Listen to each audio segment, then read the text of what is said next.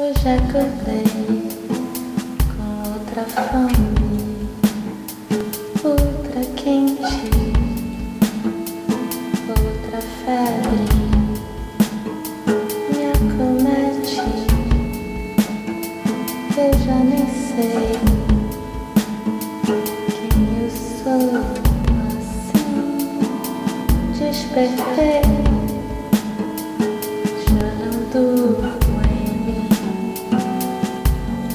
Olá, eu sou a Glenda e esse é mais um episódio do podcast Meditadora de Botequim. Tudo bem por aí? Então, não sei se você escutou o episódio da semana passada, é, em que eu comentei sobre tretas no grupo de WhatsApp do condomínio. e só para dar um follow-up, caso alguém se interesse por assunto tão tristemente mundano, é, desde então, dois dos meus vizinhos iniciaram, na verdade, reiniciaram, né? Porque é uma história antiga. É um clima de total hostilidade entre eles, que tem por objetivo basicamente marcar território e lacrar nas respostas dadas para desqualificar o outro, é, sem se preocupar em fazer colocações minimamente construtivas, só mesmo expressar queixas e acusações. E diante deste quadro caótico, hum, será que lembra vocês outras situações que a gente tem assistido e ou participado no dia a dia? Bom, diante disso, eu, até segunda ordem, retirei minha candidatura a síndica. É, vivemos tempos de supervalorização da opinião em detrimento da realização, e isso tem bastante a ver com o tema que eu quero desenvolver hoje e que foi inspirado principalmente nas duas leituras que eu concluí nos últimos dias. Uma foi um livro que eu li ao longo da semana passada, é, Terapeutas do Deserto, do Jean-Yves Leloup e do Leonardo Boff. E a outra, um artigo que eu li é, para pós, para um trabalho da pós, que se chama Notas sobre a Experiência e o Saber de Experiência, do Jorge Larossa Bondia, que é um professor espanhol de filosofia da educação. É, ambos, o livro e o artigo, foram coincidentemente transcritos a partir de palestras. É, no caso do livro, foi um seminário que durou alguns dias, eu acho, é, ainda nos anos 90, final dos anos 90. É, o artigo é mais recente e ambos são extremamente inspirados e inspiradores. E o que me deixou muito impressionada foi como uma leitura pareceu complementar totalmente a outra, é, partindo de uma realidade cotidiana da qual trata o artigo, é, dessa nossa sociedade que vive e se comunica como se fosse um gigantesco grupo de WhatsApp do condomínio, em que há excesso de informações e escassez de conhecimento, é, excesso de opiniões e escassez de discernimento, e onde há falta de espaço para experienciarmos a vida e a leitura seguiu na investigação do que seria a experiência transcendente ou luminosa, é, da qual tratam o Jean-Yves e o Leonardo Boff lindamente no livro Terapeutas do Deserto. Ou seja, um retrato da humanidade desde a nossa atual indisponibilidade para vivenciar experiências até a nossa capacidade intrínseca porém desacreditada, de experienciar o infinito em nossa finitude. E eu vou explicar melhor ao longo do áudio. É, no sábado passado, eu dei, junto com uma amiga, com a Ana, é, um workshop que a gente chamou de workshop restaurativo é, para quatro meninas que tinham em torno de 13 anos. É, então eu passei para elas alguns conceitos de meditação e mindfulness na teoria e na prática, É mais ou menos a mesma aula que eu fiz com o Marco no SESC, sendo que eu, me achando esperta e super antenada, é, troquei o conteúdo de alguns slides, colocando frases que falavam mais do universo delas e tal, de dever de casa e férias e crushes e tal. E aí, sabe o que, que aconteceu? Elas acharam tudo muito chato. Tudo muito chato. Teoria, prática, tudo, desde o primeiro minuto. Cara, essas meninas nasceram nesse universo de hiperinformação, de estímulos que chegam até elas o tempo todo, sem parar, sem parar. É, a tal modo que você diz para elas que a solução é olhar para dentro de si e procurar o silêncio, e elas falam tipo, what? Falar em contemplação é falar uma língua que elas não compreendem. E é claro que eu não estou falando só dessas meninas especificamente, estou é, falando de toda uma geração e mais ainda estou falando de todos nós, humanos, contemporâneos, com acesso aos meios de comunicação. É, que a gente, eu pelo menos, é, nascida na década de 70, conheci uma época em que tédio, ócio, era literalmente ficar deitada olhando para o teto. E depois de fazer isso, né, de fazer literalmente nada, olhar para o vazio, o que pode ser também uma prática contemplativa, é, muitas vezes eu levantava e ia desenhar, por exemplo, ou brincar, ou escrever. Era o tal do ócio criativo, né, tão necessário. Essa geração nasceu com uma tela na frente então, tédio até rola bastante, mas é assim, é, ainda assim regado o tempo todo a estímulos sensoriais, fotos, vídeo, música, séries do Netflix, etc. É, muitas vezes, inclusive, de forma a colocar a gente para baixo, né? Porque enquanto você está no tédio e na solidão, o resto da humanidade parece estar se divertindo loucamente nas fotos postadas nas redes sociais. E é aí que você se culpa e se acha errado. É, e aqui eu queria abrir um parênteses para falar de duas expressões que eu escutei recentemente e que falam sobre essa frustração é, a qual a gente está sujeita com o uso excessivo das redes sociais. É, uma das expressões é positividade tóxica e fala dessa aparente felicidade de Instagram, em que todos são alegres e ativos e sempre cercados de amigos, em lugares bacanas e caceta, você pensa, eu sou um fracassado, sozinho em casa. Então, não. Não é. Todo mundo fica sozinho em casa e quem não fica deveria, porque se divertir o tempo todo também pode ser alienação e anestesia para a vida, porque tira o sentido do que está sendo vivido. Né? A gente precisa de tempo para elaborar, para entender melhor até do que a gente precisa de fato, de quais são as nossas necessidades. É, a questão é que só se posta nas redes o que parece abonador, ainda que seja uma grande ilusão, ainda que as pessoas rindo e se divertindo na foto, estivessem dez segundos antes elas mesmas, cada uma olhando para sua tela, se iludindo com a aparente felicidade de outras pessoas na rede. É, além de hipervalorização da informação, vivemos uma época de hipervalorização das aparências e concorrendo com o que é fato, há também é, muito do que é fake em todos os níveis. E o nosso inconsciente acaba muitas vezes não fazendo a distinção entre uma coisa e outra, como se tudo o que está publicado fosse necessariamente verdade.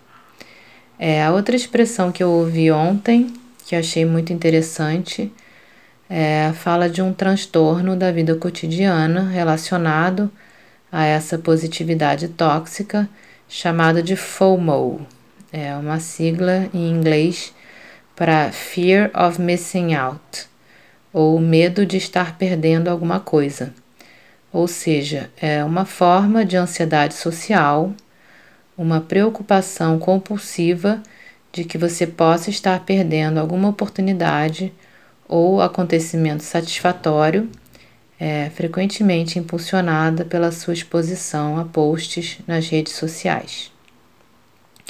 Quer dizer, estamos o tempo todo sendo estimulados, nos frustrando com a aparente alegria e prosperidade dos outros e nos preocupando em também aparentarmos essas mesmas experiências, ainda que unicamente para ficar bem na foto.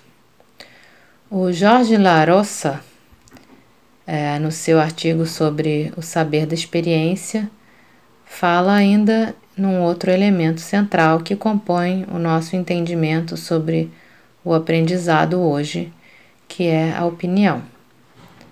É, emitimos opiniões acaloradas, baseadas não em experiência, mas na opinião de terceiros e na informação que recebemos essa mesma informação que recebemos o tempo todo e temos dificuldade de filtrar e discernir, mas optamos em tomar por verdade.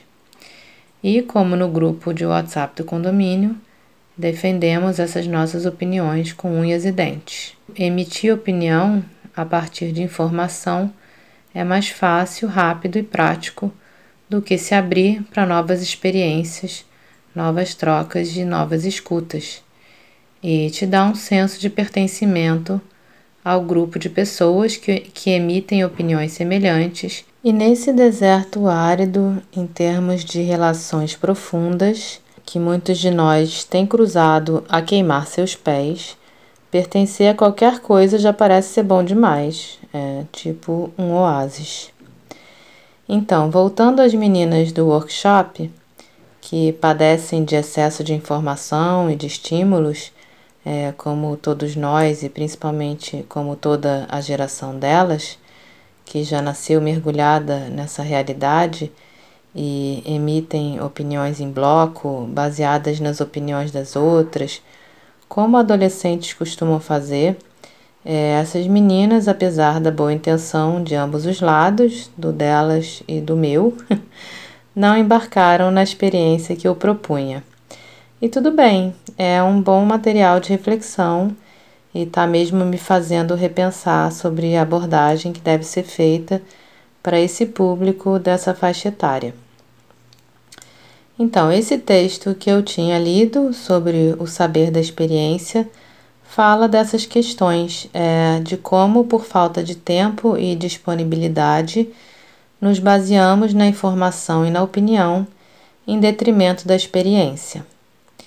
É, a experiência pode nos quebrar, então não é para os fracos. Ou melhor, paradoxalmente é sim para os fracos, porque é para os que se submetem, é, se abrem e se deixam permear por ela. É para os que encaram a sua vulnerabilidade, é, porque os fortes, os rígidos, os duros na queda, esses preferem não se arriscar. É, esses preferem estufar o peito e se escorar nas suas opiniões, porque a força da experiência reside justamente no fato de que não se controla o resultado. Aliás, é, não é sobre resultados que trata a experiência, né? mas sobre se deixar transformar a curto ou a longo prazo. E para quem tem necessidade de controle, como aliás é, estamos sendo treinados a crer que é o certo, afinal temos esse instrumento de controle ao alcance das mãos, que é o celular e o acesso à informação. É, para quem quer traçar metas, repetir padrões e obter resultados, a experiência pode ser uma afronta. É, o autor do artigo compara a experiência com a paixão. Em ambos os casos, há uma permissividade, uma abertura, em que o sujeito não se possui, mas vive uma situação de liberdade vinculada. É, se pegarmos os conceitos inerentes à palavra experiência, conforme é, a sua origem etimológica, é, a gente vai ver perigo, exposição, travessia.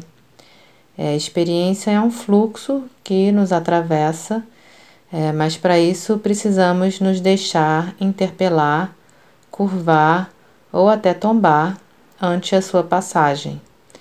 É como entrar no mar. Nós só controlamos, ou tentamos pelo menos controlar, o nosso próprio corpo e a nossa reação, mas não a intensidade da onda.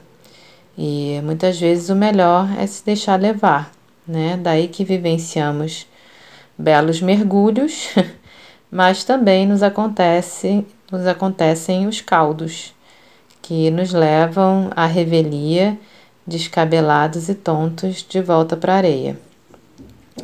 É, a meditação e a contemplação, é, ao nos despojarem aos poucos dos nossos condicionamentos e aquietarem nosso ego, que é quem nos lança nessa busca por pequenos prazeres e likes e recompensas, é, nos possibilitam a abertura necessária para que a gente se deixe permear não só pela experiência, mas pela experiência profunda, que é transformadora por nos aproximar da essência, da consciência límpida do nosso self.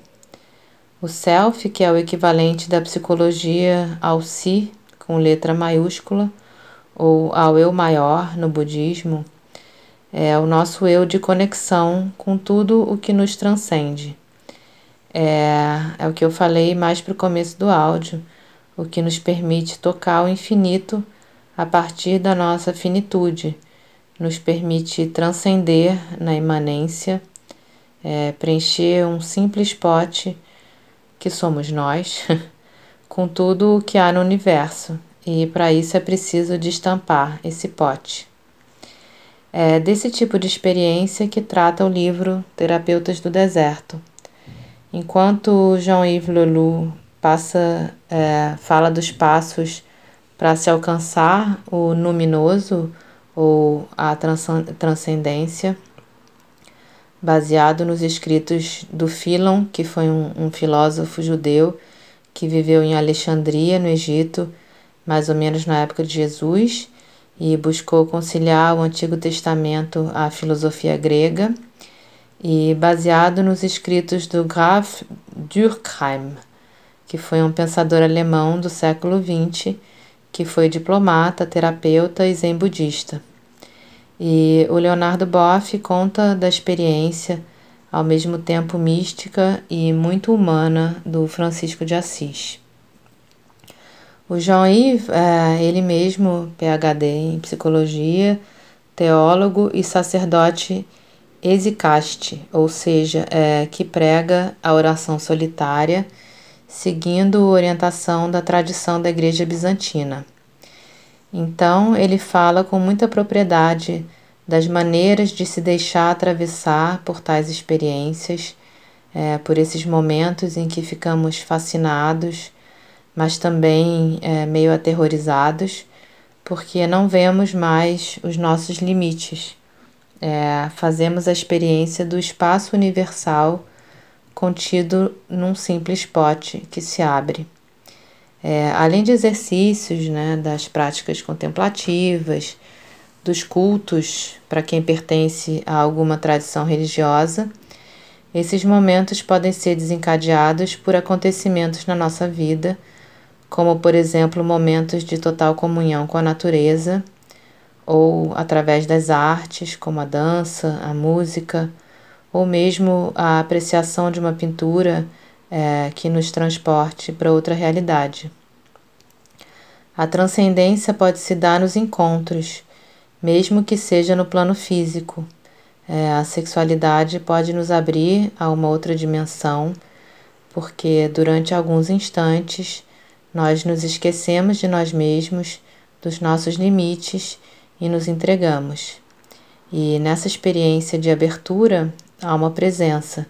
É, o, Gra o Graf Durkheim chama essa presença de o grande terceiro, que ganha vida quando entramos inteiros no amor, e esse amor surge como uma terceira entidade que permite que os amantes olhem menos para si ou para o outro e olhem juntos na mesma direção para esse terceiro que as une. Há outros encontros que podem ser transcendentes, encontros de espírito em que partilhamos da mesma consciência e nos parece é, que, nos conhece, que conhecemos o outro desde sempre. Há, enfim, uma série de ocasiões em que conseguimos tocar, ainda que brevemente, uma dimensão do sagrado, mas é preciso se abrir para isso. É, como disse o Jean-Yves no livro, numa frase que eu achei belíssima, há também os olhos das crianças. Só os santos sabem rezar como as crianças sabem dormir, em consciência e confiança. Eu poderia ainda falar de toda a parte do livro em que o Leonardo Boff fala sobre a experiência do Francisco de Assis, é, mas eu vou deixar para um próximo episódio para não pecar eu mesma por excesso de informação. e se eu pudesse dar um conselho é, a essas meninas que eu conheci no sábado no workshop, ou aliás para qualquer outra pessoa, seria se entregue às experiências, nem que seja a experiência de deitar na cama, olhar para o teto e cultivar o ócio. Beijos e até!